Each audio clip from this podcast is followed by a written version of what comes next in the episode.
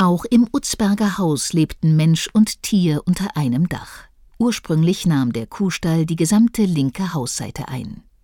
Beim Umbau des Hauses im 19. Jahrhundert wurde der Stall auf die heutige Größe verkleinert. Es gab nun einen separaten Kuhstall auf dem Hof.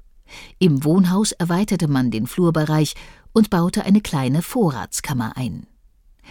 Der Keller ist vermutlich älter als das Haus und stammt noch von einem Vorgängerbau. Hier wurden Vorräte wie Kartoffeln oder Kraut, später auch das Eingeweckte aufbewahrt.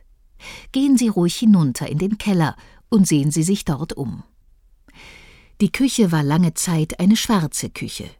Deshalb finden sich bis heute dicke Rußspuren auf den Wänden und der Decke. Links neben der Küchentür können Sie bei genauem Hinsehen an der Wand die Spuren erkennen, die nach der Erbauung durch das Abstechen entstanden.